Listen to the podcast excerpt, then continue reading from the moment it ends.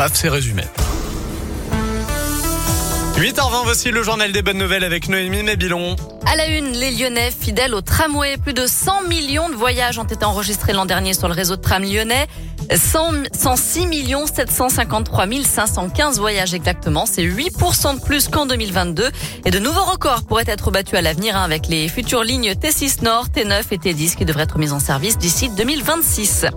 Savez-vous quels sont les chiens préférés des habitants d'Auvergne-Rhône-Alpes? Eh bien, en troisième position du classement révélé par la centrale canine, on retrouve le Staffordshire Bull Terrier. Oh. En deuxième position, le Golden Retriever. Et enfin, le chouchou dans la région, le berger australien. Classement identique d'ailleurs à l'échelle nationale.